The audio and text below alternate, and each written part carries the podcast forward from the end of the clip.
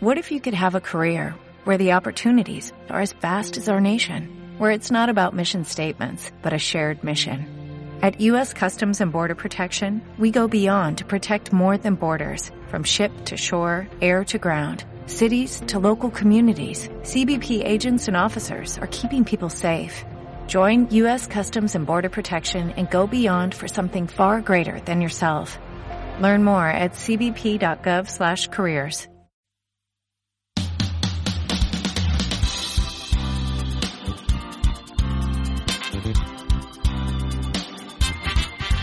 Esto es Empresas y Personas en Decisión Radio.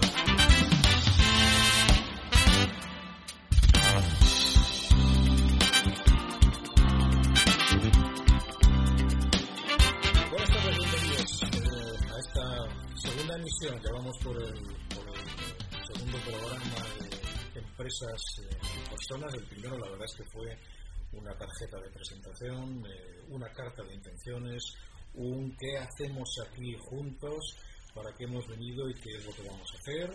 Y me acompañan, como en aquel primer programa, eh, Borja Milán. Borja, bienvenido, buenas tardes. ¿Qué tal, Alfredo? ¿Cómo estás? Y Juan Ignacio Apoica. Juan Ignacio, ¿qué tal? ¿Cómo estás? Encantado, buenas tardes. ¿Cómo ha ido la, cómo ha ido la semana? Bien, gracias a Dios ha ido bien. Bueno, aquí nos encontramos otra vez. Bueno, pues ya tenemos eh, vamos a estar eh, lunes de 6 a 7 de la tarde eh,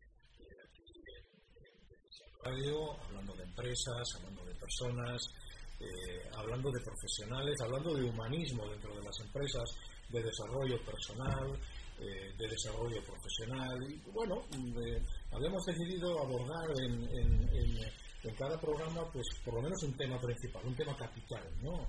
Y, y hoy creo que fue a propuesta tuya, Borja, eh, abordábamos el, el, tema de la palabra, el valor de la palabra. Aquí le das palabra de honor, pero a mí en fin, me gusta ser extensivo en el término. Creo que hay, eh, creo que tenemos una situación crítica eh, porque te encuentras muchas personas que te dicen hoy la palabra no vale nada, eh, hoy la promesa no vale nada. Yo siempre recuerdo aquella frase de, de, de Friedrich Nietzsche que dice el hombre es en la medida en que es capaz de prometer. Uh -huh. Eso es algo constitutivo del hombre. Solamente el hombre como ser humano eh, tiene algunas cualidades específicas. Una de ellas diría, diría Berson es la risa, la otra diría Nietzsche es la capacidad de prometer. Y creo que es algo que nos hace humanos. ¿no? Entonces, si, si hemos perdido el valor de la palabra, pero no solamente de la palabra de honor, sino en general de la palabra, pues las palabras pesan menos que antes, sí.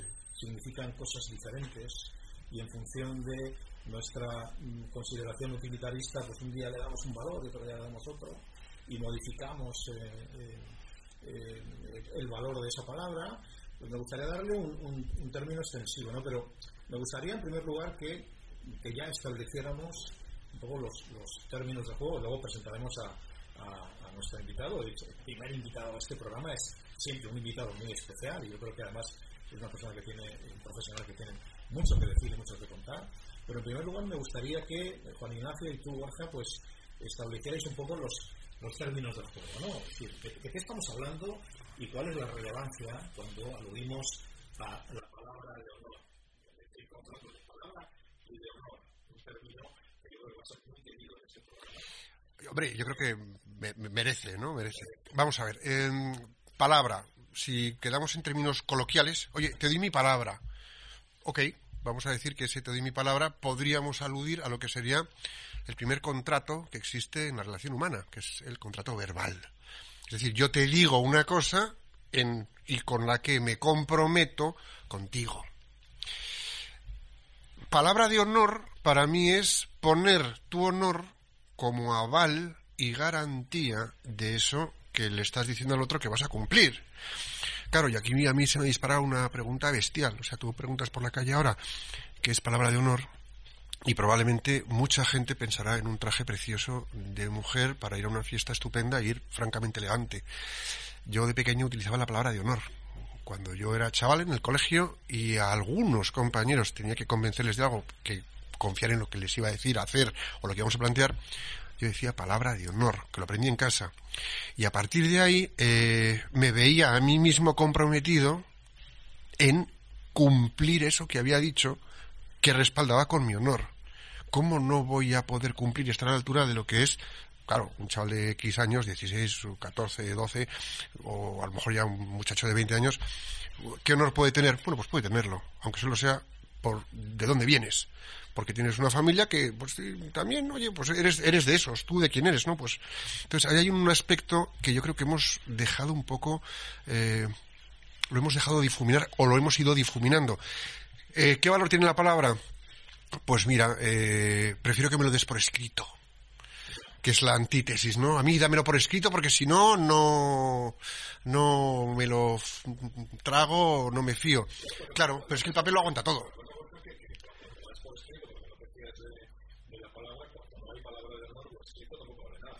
Ahí está. Es decir, el factor, el factor honorabilidad. hemos experimentado la, situación de decir, bueno, siquiera escrita, eh, y bueno, vamos a dejarlo pasar, porque también vamos a hacer pleitos aquí. hay algo original, es decir, si hay palabra de honor, el contrato escrito vale. Y... Fíjate, a mí que hay una, una cosa peculiar me sucedió una vez. Estábamos preparando un proyecto muy potente. E incorporé al proyecto aproximadamente a 12 personas. Era un proyecto sensible, un proyecto peculiar. Y pues puse encima de la mesa el tema de, oye, yo creo que sería importante que firmáramos un acuerdo de confidencialidad. Y entonces una persona del equipo que estábamos configurando me dice, Borja, vamos a ver, si esto es tan serio como lo que nos estás contando, yo no voy a firmar un contrato o un acuerdo de confidencialidad. Lo que voy a hacer va a ser darte mi palabra de honor. Porque ese acuerdo de confidencialidad lo que está diciendo desde origen es que desconfío de vosotros. Caramba, es darle la vuelta a la tortilla de una manera como, wow. Ahora, si estamos entre personas honorables, que hacemos gala o que lo hacemos de tal manera que hay una limpieza de intención, vas a mantener tu palabra, mm, bueno, ¿para qué me hace falta un papel? Sí, y además eso es un caso que tú y yo hemos vivido en primera persona, con un buen apretón de manos de vamos a empezar a colaborar para mí ese apretón de manos contigo es la mejor palabra y el mejor contrato que he hecho en mucho tiempo. Aparte que es majete y me encanta estas cosas contigo, ¿no? Hombre, las cosas como son. Entonces, palabra de honor es aquel apretón de manos. Y luego, sabiendo cómo somos cada uno de nosotros, ofrecer al otro lo mejor, porque hay un honor personal que mantener. Espacio hay que dejarle al error, a la metida de pata, al Alfredo, el día que la meta gorda, me das una colleja, pero rectifico. Porque también hay un honor por tu parte.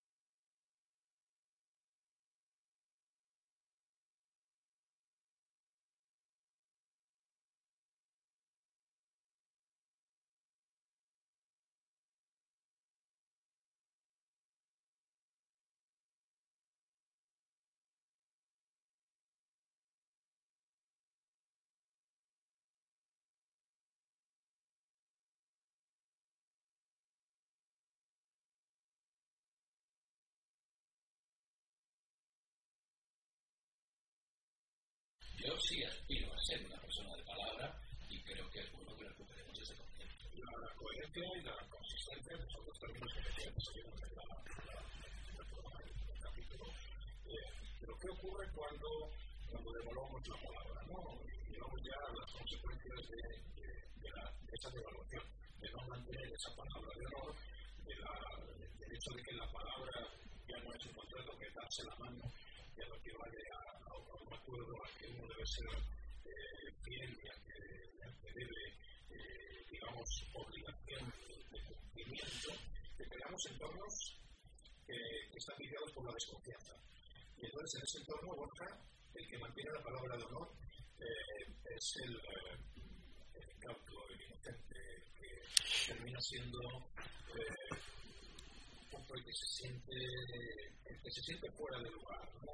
es decir, yo, yo, mantengo mi palabra frente a un entorno que no la mantiene ¿para qué voy a seguir manteniéndola si, si nadie realmente cree lo que dice lo que dice con firmeza suficiente fíjate puede ser um, el ingenuo o puede ser el incómodo. Cuidado. Cuidado. Hombre vamos por cada cosa. Joder, no, no, cuidado con Pepe porque como te tome la palabra y haga suyo el compromiso que tiene contigo, te lo va a pedir. Y dices, ostras, este me va a exigir, wow. Entonces ya, ¿qué pasa? Que aquí rompemos una cáscara y miras dentro y no hay nada. Tú te vas por el campo, te encuentras una vasija con una tapa. ¡Wow! ¡Qué vasija! Esto debe ser de los íberos. ¡Wow! Perfecto, ahí tienes la palabra dada. Pues tiene que haber un tesoro. El que te da la palabra y luego no la mantiene, mira, sí que está vacío. El que mantiene su palabra puede ser el incómodo. Cuidado, que la gente no se atreve a estar a su altura o no sabe cómo estar a su altura. Y para mí ahí hay un factor importante. Es decir, cuando empezamos a decir las cosas, y bueno, total que me las da, porque como no me van a decir nada, pues voy a ir prometiendo y voy a ir avanzando y voy a ir consiguiendo y engatusando a la gente. Ah, muy bien, de acuerdo, perfecto. Oye, yo digo esto, lo mantengo y lo mantengo hasta el final. Dices, wow, este tío en serio. No, no, a ver, no, no, cuidado. Con este ten cuidado porque a ver cómo te coja la palabra. ¿No tendríamos que tener cuidado con los que son unos blanditos y son incapaces de mantener la palabra? Cuidado. A mí me parece que este es un territorio peculiar. La, la, autenticidad genera credibilidad. Claro. Es verdad que puede ser, puede ser incómodo, pero en el corto plazo. Yo creo que a largo plazo se va a, valorar más la autenticidad de las personas, aquellos que, van con su verdad, con su forma. Siempre, siempre, ¿Cómo se hace cuando en un entorno profesional donde el tipo hay una, hay una quiebra de confianza porque eh, la palabra se ha, se ha devaluado y se demuestra que esa promesa no tiene ningún valor. Bueno, eso hay que ponerlo encima de la mesa. ¿Cómo se? Bueno, hay que encontrar el momento para ponerlo encima de la mesa. No necesariamente todo se restaura, o sea, puede haber relaciones que tengan que llegar a un determinado final, o sea, no todas las relaciones se reanudan porque no todas están llamadas a convivir, ¿no? El, quizás no están hechos el uno para el otro, tampoco en términos profesionales, ¿no? Pero, pero siempre antes de eso hay que darse segundas oportunidades, en mi opinión, y hay que encontrar momentos para hablar las cosas, para tratar de entender al otro, para escuchar al otro, tratar de analizar qué es lo que ha sucedido. Alfredo, tú, por ejemplo, cuando a ti te dan la palabra y la incumplen contigo, o al revés, vamos a hacer la pregunta desde los dos lados. A ti te dan una palabra, oye, te prometo que te doy una palabra de que voy a hacer esto, y la incumplen, ¿a ti qué te pasa? ¿Cómo te quedas? Pues, eh, pues mira, se rompe algo que, que no se vuelve a, a, recomponer. Se rompe un jarrón que, que aunque, lo aunque lo pegues en sus, en sus trozos, eh, es un jarrón que siempre tiene una media, siempre tiene una cara, siempre tiene, tiene un, grado de, hay un grado de desconfianza que queda ahí de manera, de manera permanente. la relación no vuelve a ser la misma, eh, la desconfianza se instala y, uno ya pues, camina en un entorno en el que, eh, eh, digamos, se desarrolla con una, con una enorme inseguridad. No siempre estás esperando que, que eh, pues, lógicamente vuelva a haber palabras, ¿no? A ver por dónde me viene otra. Claro, siempre estás esperando que la rompan otra vez. Eh, entonces, sí, creo que, que, que sí, que es, es, negativo. Por eso a mí me interesa saber cómo, cómo en, en, los entornos eh, en los que vosotros trabajáis habéis trabajado, como esto se da muy a menudo y es algo que de manera recurrente los profesionales te dicen, bueno, es que antes, este es de los de antes, te dicen, de los que te daban la mano y a mí me ha ocurrido. Yo, yo tengo relaciones profesionales con, con personas eh, que tienen, bueno, pues eh, no, no, tiene que ver con la, con la cualificación profesional o con el grado de estudios, no, tiene que ver con la persona, ¿no? Hay personas con las que llegas a acuerdos, te dan la mano efectivamente, por muy difícil que sea el cumplimiento de aquello que han asegurado que van a cumplir, lo cumplen, ¿eh? y lo cumplen rápido, bien y con satisfacción. Y hay otros eh, que aunque firmes un contrato, sabes que aquello se lo va a llevar el viento, ¿no? Entonces, como eh, hay gente que dice, bueno, es que hay que acostumbrarse a vivir en un entorno de, de, de mutua y permanente de, desconfianza. Ya. Yo creo, yo no sé vivir así. No. Eso- a eso no me apunto. No, no. Yo No. creo que Porque además creo yo que cuando entramos en ese nivel de desconfianza en lo profesional, que proyectamos al comentario en casa, que lo proyectamos al comentario entre amigos, que acabamos, acabamos diluyendo los valores que necesita la sociedad. Y la crisis de valores es ¿por qué? Porque somos unos flojitos, no porque de repente uf, se han difuminado y han desaparecido como cuando se despeja la niebla. No, hemos dejado de poner en juego los valores.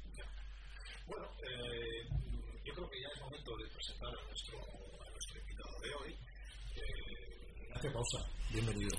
Buenos días y muchísimas gracias por vuestra acogida y bueno, antes tú lo has dicho, es un honor para mí el poder estar como primer invitado de vuestro programa que iniciáis la andadura, así que muchísimas gracias. Digamos de entrada que Ignacio es psicólogo clínico y organizacional, que tiene nada menos que 36 años de experiencia profesional en, en entornos de multinacionales, eh, acompañamiento psicológico, que además es grafólogo, ciberbólogo, analista transaccional, coach ontológico, luego nos explicarás qué es esto. Yo la, la ontología la estudié en, en, filosofía pura, especialista en técnicas proyectivas y psicoterapeuta. Es decir, formación, mm, no diríamos que te sobra, porque nunca sobra, eh, pero tienes eh, la suficiente como para que te, te escuchemos con una enorme atención. Y la pregunta que te traslado es, eh, tiene que ver con el tema que estamos tratando aquí, que es el tema de la, de la palabra, de la confianza, desconfianza que genera el hecho de que eh, seamos, como decía Juan Ignacio, coherentes y consistentes. Bueno, yo creo que habéis eh, dicho ya muchas de las cosas que yo voy a intentar integrar y resumir desde la perspectiva de la psicología dinámica, que es en la que yo estoy más formado. Y vamos a ver, eh, mantener la palabra, dar nuestra palabra, tener la palabra de honor, siempre se refiere a la integridad de una persona, a la coherencia, a la consistencia interna pero también a su coherencia conductual, a su forma de desempeñarse en la vida y por consiguiente al mantenimiento de un propósito, que es siempre un referente. El honor es un referente simbólico. El ser humano es ese ser simbólico que necesita de, eh, de una cierta trascendencia que le ubique y que le posicione respecto a un territorio. El territorio no solamente tiene que ser un territorio físico, es también un territorio emocional y conceptual.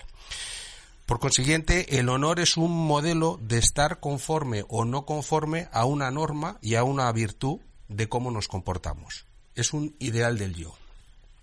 Las personas necesitamos tener ideales para poder configurarnos respecto a ese ideal y saber si estamos cerca o si estamos lejos, si encarnamos ese ideal o si no encarnamos ese ideal, si estamos en coherencia con ese referente simbólico que nos da una identidad. Pero la identidad nos da una pertenencia.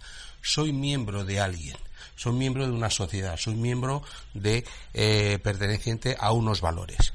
Vale. Por, por, lo tanto, siempre necesitamos tener modelos referentes y conductas ajustadas o no ajustadas a ese modelo, que además tienen consecuencias conductuales. Por eso, cuando faltamos a la palabra, faltamos a un compromiso y a un referente ideal que hemos dado y que nos hemos dado con otros. No solamente nos lo damos a nosotros mismos. Aquí no solamente hay un proceso de conversación interna, hay una conversación intersubjetiva. Los otros están siempre presentes. Aun cuando estén ausentes, es lo que en psicología dinámica se denomina la presencia del objeto ausente, es decir, la normatividad siempre nos acompaña. Es lo que se llamaba pues la cultura, el deber, la normatividad, el superyo, que es siempre un referente ideal y que hemos incorporado por medio de la sociedad que nos otorga esos valores. Bien, ¿cuál es la situación del contexto actual de la posmodernidad en la que estamos y de alguna manera cómo eso después se traduce en el referente personal de la conducta? Antes, especialmente, ah, pongamos en siglos pasados, eh, el hombre tenía normas, objetivos racionales y razonadas que aseguraban la convivencia, que definían un modus operandi, que nos indicaban cómo tenemos que comportarnos. Es decir, el referente moral, además, es una herramienta de conducta. No solamente sé cómo tengo que ser, sino cómo tengo que conducirme. Es decir, hay una, hay una eh, pedagogía del desempeño y de la vida. Bien, estos modelos organizan la convivencia y clarifican los modos de estar y de ser. El honor y la palabra lo que incorporan es la presencia de otros. Es decir, que son los que van a certificar o desacreditar si tenemos palabra de honor. Es decir, la otredad, el tercero, nos confiere esa identidad o nos la quita. Es el que certifica, en efecto, y verifica. En la Edad Media no había pena mayor que la exclusión social. ¿Por qué? Porque el hombre aislado muere, porque el hombre necesita de los otros, necesita, es decir, la identidad paradójicamente solamente se construye desde dos procesos, la intersubjetividad y el trabajo interior.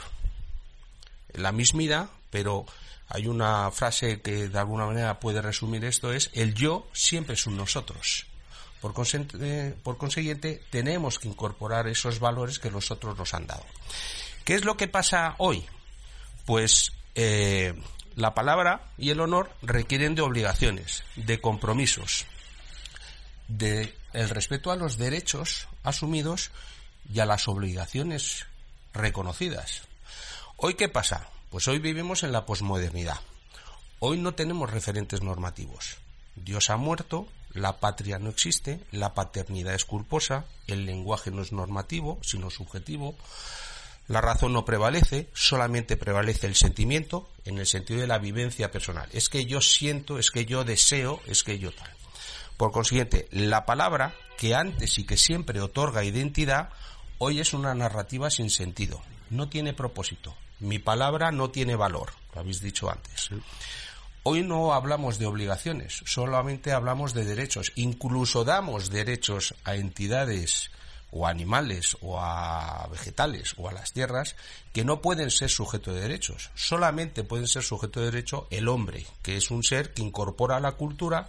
¿Por qué? Porque es un ser desfondado que necesita la construcción de un ente simbólico, de un referente, de un espacio simbólico, donde necesitamos, ante el elemento desfondado, pues pertenecer a una comunidad.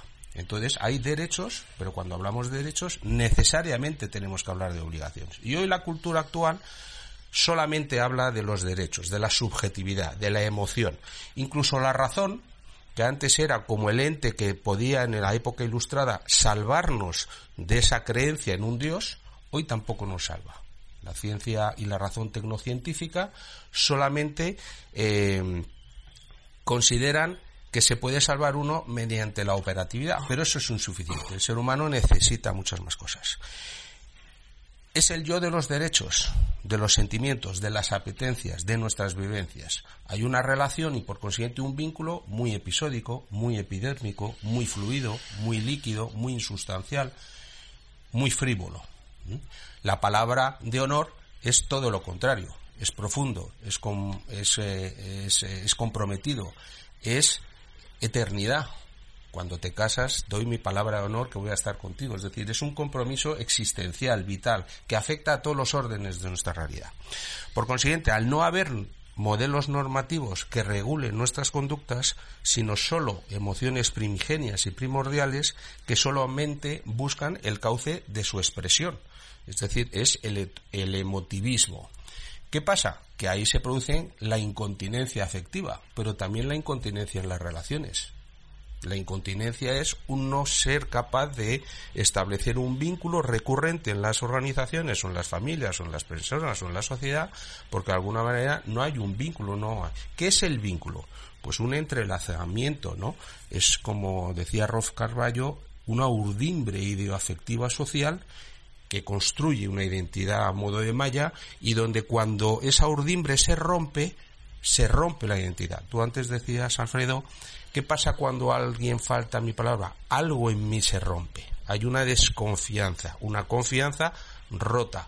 Por consiguiente, hay una ruptura. ¿Pero qué lleva a esa ruptura? A una soledad, a un sentimiento que activa además emociones muy primordiales y muy primigenias. El dolor, la rabia, la tristeza, la culpa, el miedo, la vergüenza, la soledad en definitiva, ¿no?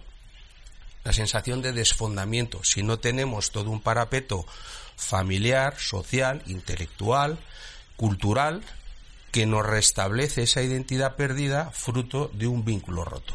No sé si me explico. Perfectamente. Eh, a ver, claro, la descripción que haces es una, una descripción de una situación contemporánea eh, con, con, palabras que tienen una enorme relevancia, porque cómo se vive o cómo nos manejamos en un eh, contexto en el que el compromiso Claro, por eso es tan importante mantener la palabra de honor. Por eso antes hablabais de que la persona que tiene palabra tiene autenticidad, tiene estructura, tiene consistencia. Fijaros que las palabras generan resonancia interna. Y todos necesitamos y queremos estar con personas que nos den la sensación de consistencia. ¿Por qué? Porque nos generan una urdimbre, nos generan un sostén. Un sostén que al mismo tiempo que nos envuelve generan un andamiaje interno que nosotros vamos a incorporar. Y sobre todo, lo que nos permiten es el sentimiento básico que todo ser humano necesita, que es la seguridad, el apego.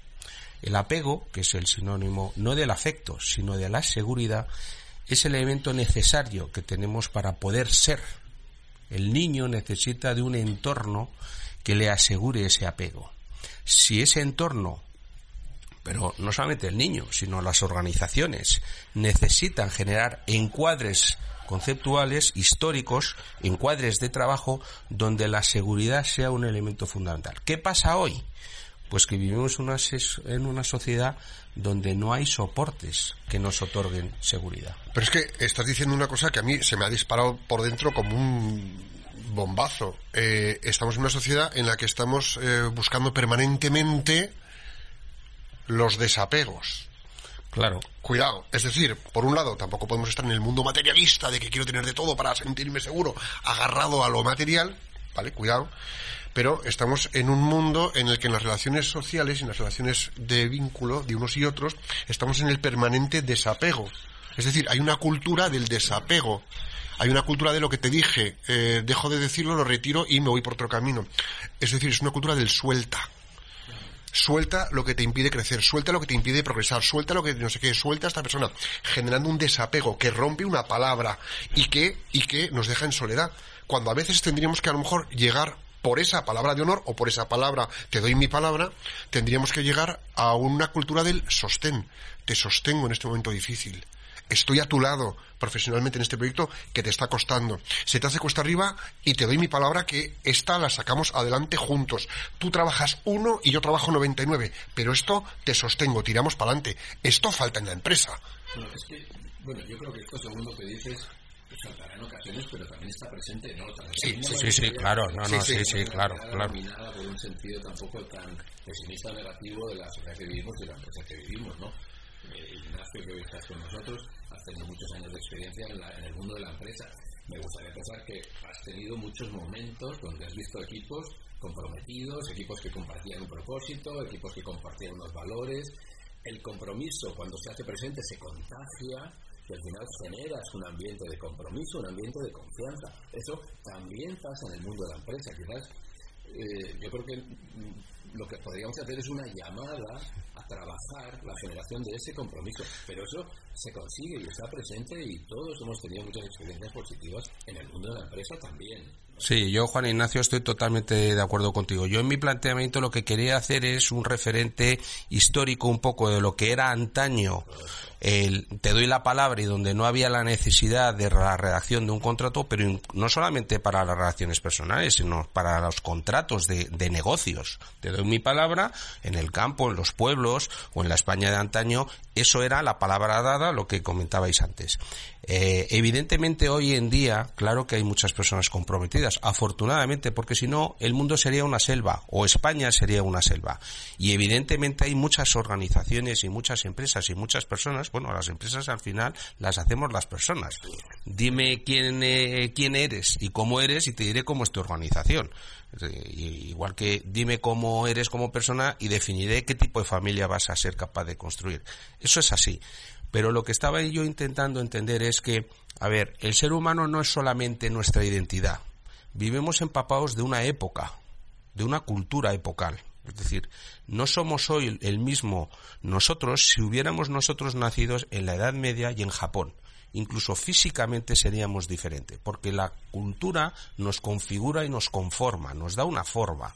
Entonces, es verdad eh, que hay personas comprometidas, afortunadamente, España yo creo que es un país que ha demostrado históricamente que tiene bastantes más resortes y recursos de los que cree tener, pero nunca acaba de creerse todos los recursos que tiene. Y a pesar de nuestra singularidad, somos un país extraordinario. ¿Por qué? Porque tenemos valores, porque tenemos una cultura, porque aunque nos peleemos con nosotros mismos, ¿no? Pero tenemos unos resortes de identidad, tenemos una calidad en el vínculo, ¿Qué hacen los extranjeros? Yo conozco a pocos extranjeros que vayan a hacer la jubilación a Alemania, Noruega, Suecia. Conocemos todos a muchos extranjeros que vienen a vivir a España. ¿Por qué? Porque somos un país de acogida, somos un país de sostén que envuelve a las personas, que les activa posibilidades. Somos un país diversos. Entonces, evidentemente, es decir, que no se entienda mi discurso como negativo o pesimista. Lo que sí creo es que vivimos en una época histórica donde de alguna manera los referentes simbólicos que antes he comentado, de cualquier orden, incluso eh, la, la, corporeidad, por ejemplo, la condición sexuada del ser humano, hombre y mujer. Pues, es decir, estamos en una época que está queriendo romper todos esos, referentes. Y es curioso que Nietzsche, que es una de las personas que incorpora y que explícitamente dice hemos matado a Dios, al mismo tiempo, en esa referencia que tú hablas, dice el, el, ser humano es el único ser que promete. Es que el ser humano necesita salir, necesita de una trascendencia, llámese esta como sea. Y cuando no tenemos una trascendencia objetiva, necesitamos crearnos una trascendencia y aparece la ideología. Es decir, el ser es un, el ser humano es un ser de creencias. Decía Ortega y Gasset, las creencias las tenemos, eh, vivimos en las creencias, tenemos las ideas. Las creencias son ese, ese, ese sustrato que paradójicamente nos permite el poder desempeñarnos y poder vivir. Y eso es un poquito. Entonces, cuando se rompe, en efecto, como dices tú, esa, esa palabra de honor y ese compromiso en las organizaciones, en la familia, en las parejas, en los amigos o en los entornos de trabajo o en cualquier entorno, evidentemente, ¿qué se hace?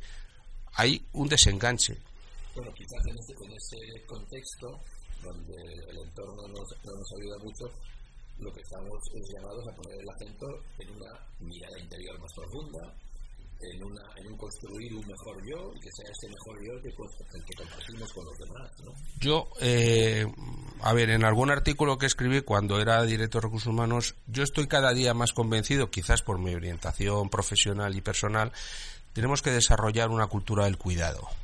¿El cuidado qué es? La palabra cuidado tiene dos referentes. Una palabra que es un aspecto que es el de la vigilancia. El, eh, el, referente simbólico del cuidado sería una madre que cuida a su bebé, por decirlo de alguna manera. Pero todos necesitamos cuidar y ser cuidados. Porque si no, lo que hacemos es que nos malogramos. Aparece la disfuncionalidad, aparece la ruptura. Creo que tú antes decías, cuando alguien rompes el vínculo es como que te rompes por dentro, es como que hay algo que se desgarra. Necesitamos reengancharnos, generar otra vez la urdimbre. Entonces, el cuidado, ¿cómo se realiza? En primer lugar, con el sostén y la envoltura. ¿Qué hace la madre cuando abraza a su hijo? Lo sostiene al tiempo que lo envuelve. Le mira la palabra, el reconocimiento, lo que decías tú, la conversación. Hay momentos en la organización en que a lo mejor hay que eh, clarificar la ruptura del vínculo. Pero una cosa es que haya ruptura de vínculo y es cómo rompemos el vínculo. la palabra y por consiguiente la pedagogía, la capacidad para explicar el por qué y el cómo se rompe o no se rompe una relación es un elemento fundamental y pedagógico de la cultura empresarial, familiar o personal. La conversación inteligentemente articulada, el establecimiento de espacios y de tiempos para poder pararnos a pensar, pararnos a sentir, para poder hablar. Pero es que la conversación no es simplemente el hablar, es también el escuchar, es el, el, generar un espacio para la resonancia interna. ¿Qué es lo que me dice el otro y qué es lo que siento? Por consiguiente, es, un, es una situación compleja. Y yo creo que la cultura del cuidado es una cultura compleja, pero que siempre ha existido y que afortunadamente los españoles sabemos cuidar muy bien nosotros somos, yo creo que un país un poco para compensar quizás la imagen negativa que, que parece que haya transmitido, los españoles somos una nación y un pueblo que sabemos cuidar, que sabemos eh, ofrecer, que sabemos recibir y que sabemos acoger y metabolizar.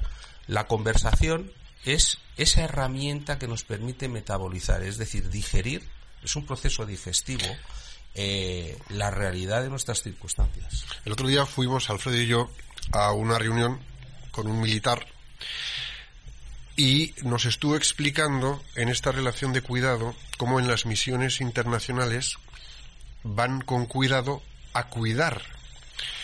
Y detrás de esto eh, había una palabra de honor que yo entendí, yo escuché, no lo dijo como tal, pero yo la escuché, una palabra de palabra que os vamos a respetar. ¿Vale? Eso es una cosa que a mí me quedó de fondo sin que este militar nos lo dijera. Nos estuvo explicando cómo cuando van a hacer una misión a Irak, Afganistán, a otros territorios, a otros países, a otras culturas, a otra forma de entender la relación humana donde puede haber vínculo, eh, les enseñaban a entrar en una casa, dirigirse a uno, dirigirse a otro, eh, cuidar la relación, no hacer unos gestos, sí hacer otros, cómo mirar a uno, cómo mirar a otro, qué hacer con la mujer, qué no hacer con la mujer, esa relación.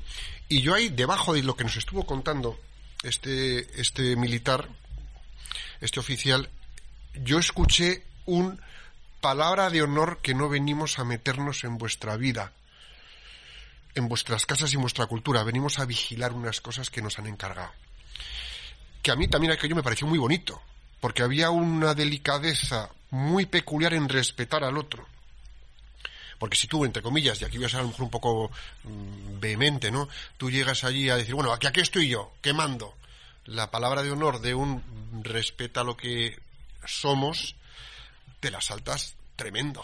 Bueno, es que, es que Ignacio eh, eh, apunta muchas ideas. Eh, y, y me ha soltado alguna neurona cuando ha hablado de.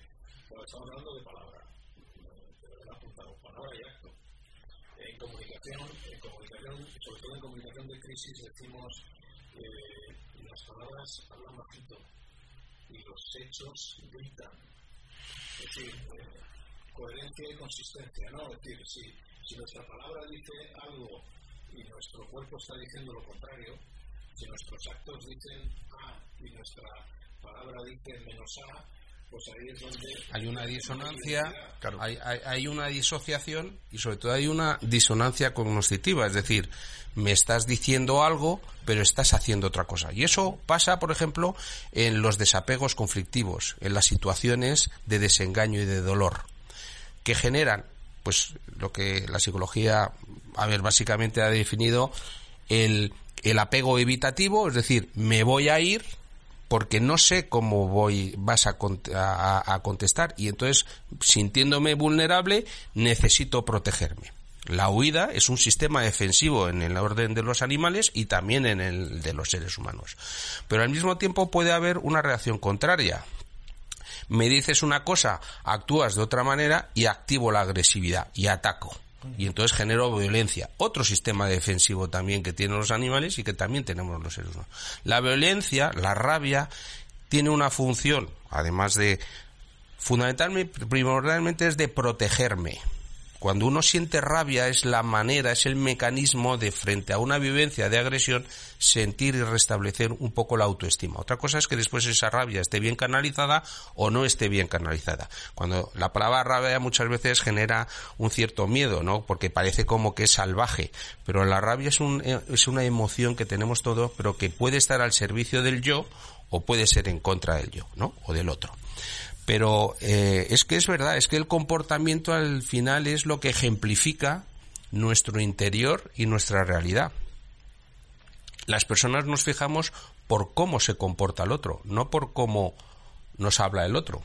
Porque el comportamiento es lo que me va a impactar. La palabra es, una, es un comportamiento también, evidentemente. Pero pero mm, cuando hablamos de conducta estamos hablando de la integridad de una conducta, del afecto, del pensamiento, de la palabra, de la calidad del vínculo y del elemento trascendente que lleva a esa conducta. La conducta sería como un constructo que integra muchas dimensiones de lo real. Decía la madre de esa Calcuta, que no puedo dejar de, recordarlo ahora en este contexto, decía, la palabra conmueve y el testimonio arrastra. Y es que no puede ser más, más y además, eh, comentabas esto, eh, Ignacio, y Juan Ignacio, con lo que has aportado tú, mm, yo creo que hay una frase que yo creo que hemos oído muchas veces en término coloquial entre compañeros de trabajo, en familia o con los amigos, ¿no? Oye, no, no, es que me ha dado su palabra. Y contestamos, bueno, bueno, a ver qué hace. Fíjate cómo somos, en lo coloquial, ¿eh? Lo, coloquial parece que no, pero tiene mucha carga de... Es decir, oye, no, no, es que Pepe o Pepa me ha dado su palabra, sí, sí, te ha dado su palabra, a ver qué hace. Hay que someterlo a prueba. Es decir, la palabra es una cosa y el a ver qué hace entramos en las acciones pero, pero es verdad que en las organizaciones donde se han generado encuadres de confianza y de seguridad, eh, se permite la discrepancia. La, la, cuestión no es que haya discrepancias. En la vida humana todos estamos con discrepancias, empezando por nosotros mismos. Yo no todos los días me levanto y digo qué bonito soy. ¿no? Hay muchas cosas que no me gustan, pero tenemos la capacidad reflexiva para decir, oye, esto que no te gusta, que no está que no es acorde respecto a un modelo, a ese ideal del yo, a esa virtud que decimos, eh, nos permite el reajuste. Y en las organizaciones, como decías tú, cuando hay compromiso, cuando hay espacios de reflexividad compartida, cuando hay una inteligencia, hay una inclusión de la diversidad, cada uno de nosotros cuatro somos personas absolutamente diferentes, desde el temperamento, el carácter y, y el sentido propositivo de cada uno de nosotros, con historias diferentes. La cuestión es que si establecemos un marco que nos permita, al tiempo de ser nosotros mismos, enriquecernos con la aportación del otro, entonces el programa, el proyecto, saldrá adelante. Lo cual no quiere decir que haya discrepancias, que haya momentos buenos. Es que eso es la sal de la vida. Cuento una anécdota y te hago una pregunta. La anécdota viene, viene al caso, viene al momento. Yo tuve una de las cosas que a mí la vida me ha regalado fue pasar mucho tiempo con Emilio Botín, trabajando en el aspecto de comunicación. Y, y él tenía una, una costumbre, él preguntaba mucho, consultaba mucho siempre había varias personas en aquellas sesiones, cuando todos estaban muy de acuerdo, generaba una profunda desconfianza. Y decían, de este tema habéis hablado antes, que os habéis puesto de acuerdo para dar una respuesta eh, unánime. Es decir, no puede ser. Tiene que haber discrepancia entre vosotros. Es decir, valoraba el, el, el hecho de que afloraran las discrepancias porque necesitaba tener puntos de vista diferentes para elaborar una respuesta que fuera la mejor y por tanto le, le producía una enorme desconfianza que ante una pregunta él encontrara una respuesta unánime. No le gustaba nada. No le gustaba nada y lo demostraba eh, con, con, la actitud. Lo que pasa, mi experiencia, eh, yo no he conocido al señor Botín, pero en los entornos de poder, eh, el ser humano, para poder mantener y defender su autonomía de criterio uh -huh. y poder expresar su discrepancia, en un entorno de mucho poder y de autoridad del líder, hay que tener mucha autonomía psicológica para poder ser autónomo, porque si no el ser humano, por esa necesidad de filiación que tenemos, nos sometemos, porque podemos perder nuestra identidad, podemos perder nuestro modus operandi, podemos uh, perder una parte de nuestra identidad, el trabajo, uno de los pilares fundamentales que te posibilita, y más hoy en día, siempre, pero más hoy en día, quién quién soy y quién voy a ser. Entonces, en esos entornos de figuras de autoridad y de poder extraordinariamente potentes, el miedo es un acompañante muy presente que hace que la gente se acomode. Yo tenía la ventaja, Ignacio, de que venía de fuera. Entonces tú le podías... Lo tenías más fácil. muy poco y podía, podía llevarle la contraria en, en... Pero esa no dependencia te da una autonomía y te da una libertad. Esto es Empresas y Personas. Recuerda que puedes participar en este programa dejándonos tus notas de voz en el 608-507-748. Ese es el WhatsApp de este programa de Empresas y Personas donde puedes dejarnos notas de voz con sugerencias, con apreciaciones, con temas que te interesa que toquemos en este programa, con asuntos de tu interés, con observaciones o con correcciones que quieras hacer, o a los debates, a las entrevistas o a los programas que hacemos aquí en Decisión Radio.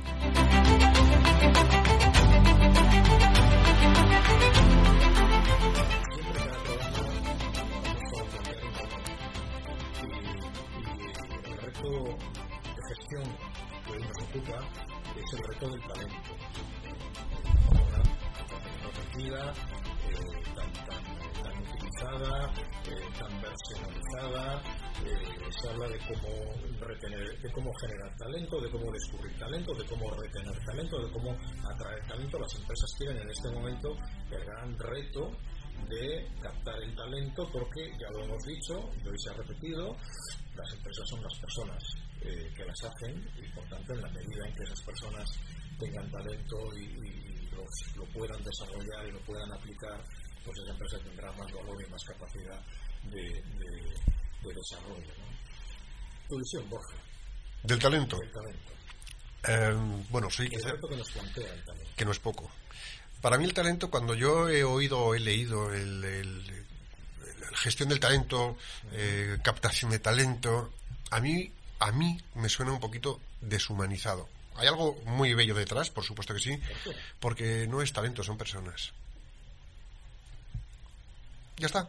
Evidentemente, la persona, en la persona reside un talento, pero son personas que les late el corazón, que parpadean y que de repente un día están perfectamente motivados y al mes siguiente están perfectamente rotos, porque puede suceder. Juan Ignacio. O sea, hablamos de empresas y personas. Y cuando hablamos de empresas y personas, la palabra talento siempre está alrededor. En el discurso. y la utilizamos, como ha, ha apuntado Alfredo en su introducción, con demasiada frecuencia, en demasiadas circunstancias y posiblemente con una variedad eh, amplísima de acepciones. Entonces, yo creo que tendríamos que empezar por preguntarnos qué significa talento. Cuando decimos talento, ¿qué significa? Y es posible que cada uno tenga una, una, Sí, pues puedes- una puedes intervenir, respuesta. Pero yo doy la mía. pues. venga, la. La mierda, yo creo, yo propongo que cuando hablemos de talento, en el ámbito de la empresa, interpretemos que es el conjunto de conocimientos, de capacidades, de habilidades, de actitudes que una empresa necesita para alcanzar sus objetivos. Esto es el equipo humano.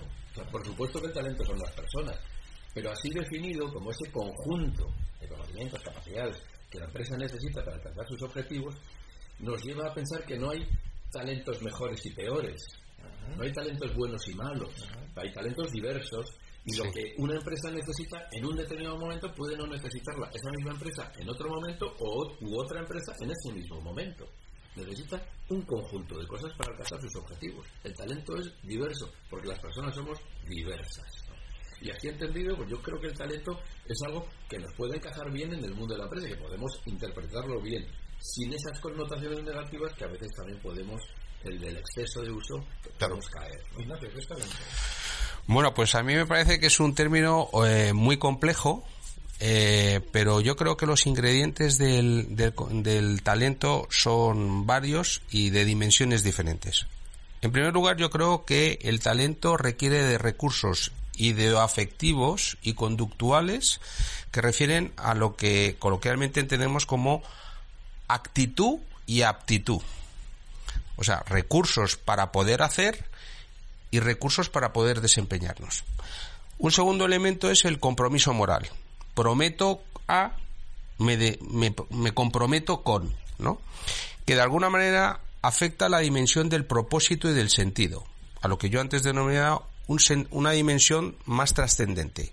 ¿Quién voy a ser y cómo me voy a comportar? Incorpora el elemento de futuro. La primera de las categorías afectaba a lo que yo soy hoy o lo que he podido ser hoy gracias al ayer.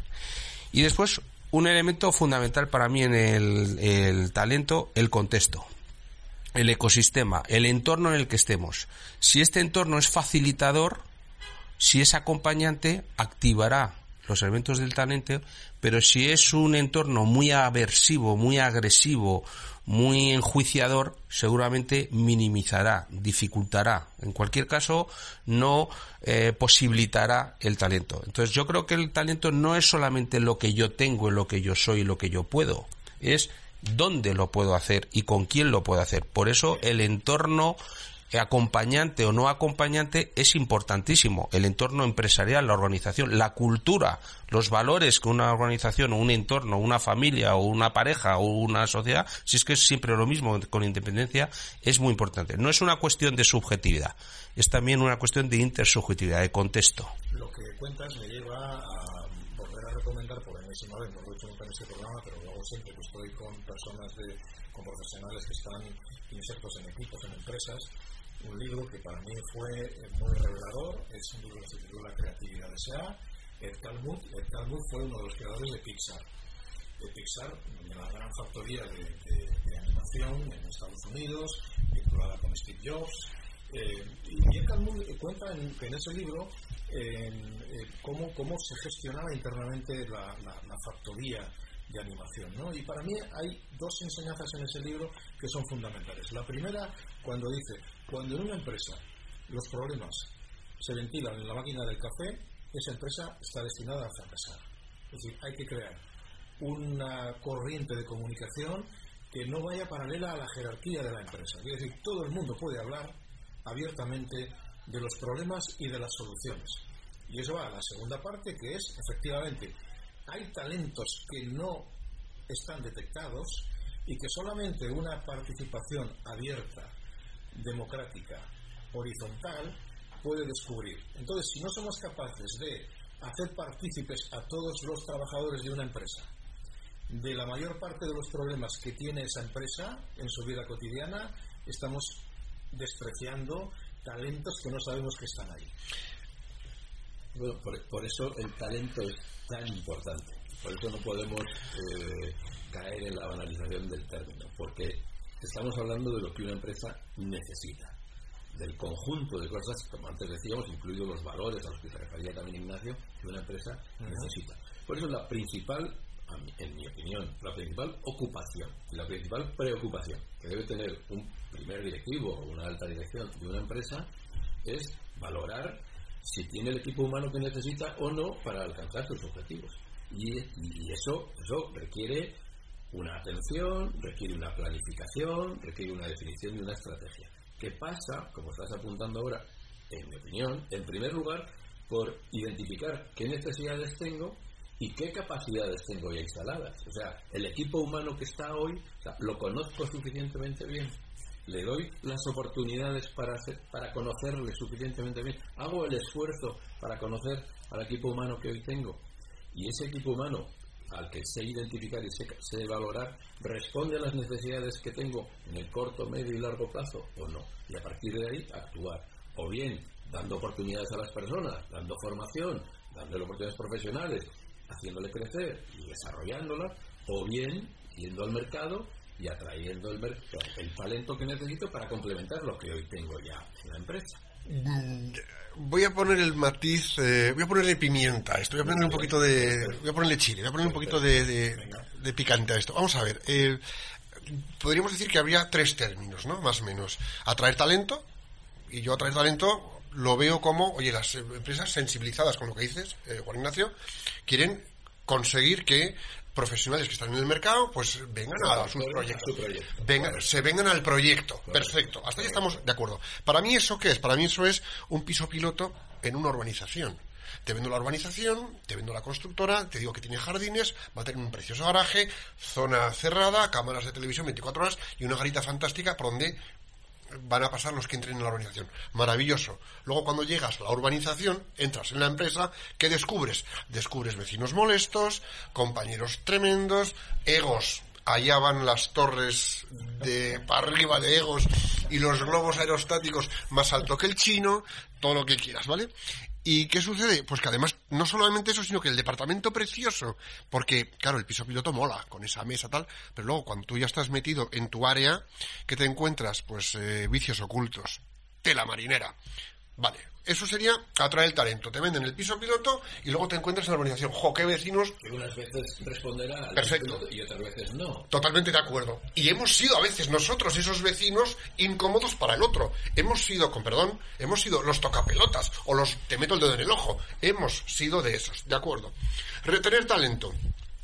Vamos a impedir que un empleado se nos vaya porque es clave su conocimiento, su experiencia, el cómo pilota un tema determinado. Bueno, oye, y de alguna forma, ¿qué vamos a hacer? Voy a ser también muy cañero. Vamos a ponerle precio a sus grilletes.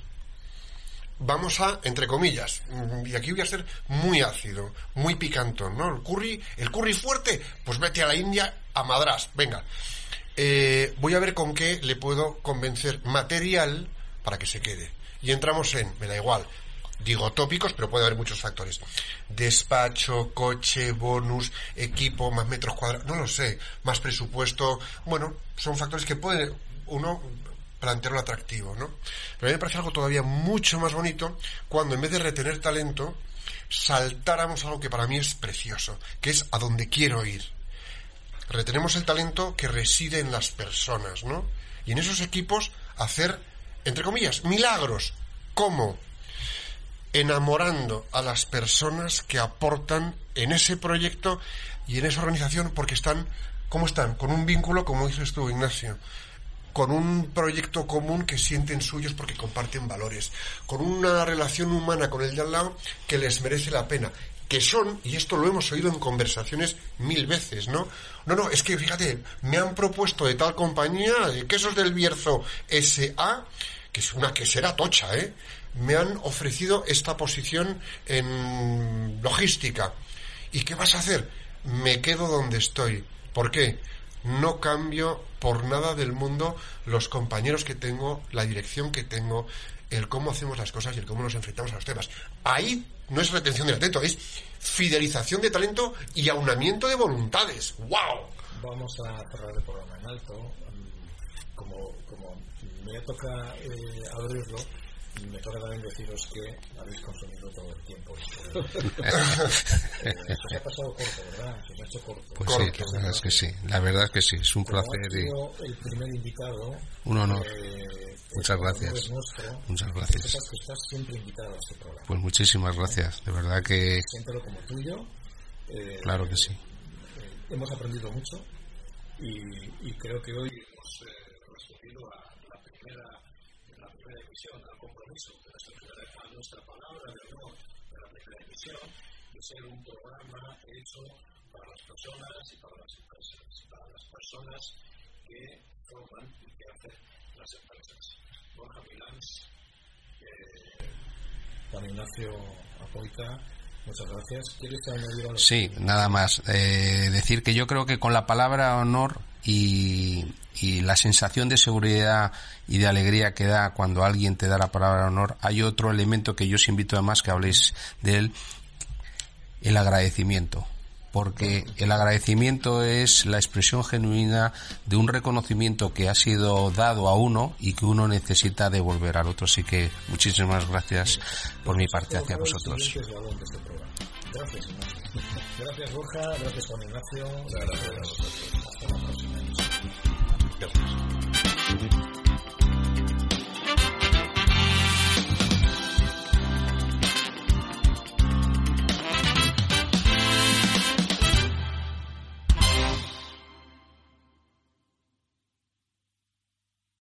When you drive a vehicle so reliable it's backed by a 10-year, 100,000-mile limited warranty, you stop thinking about what you can't do and start doing what you never thought possible. Visit your local Kia dealer today to see what you're capable of in a vehicle that inspires confidence around every corner.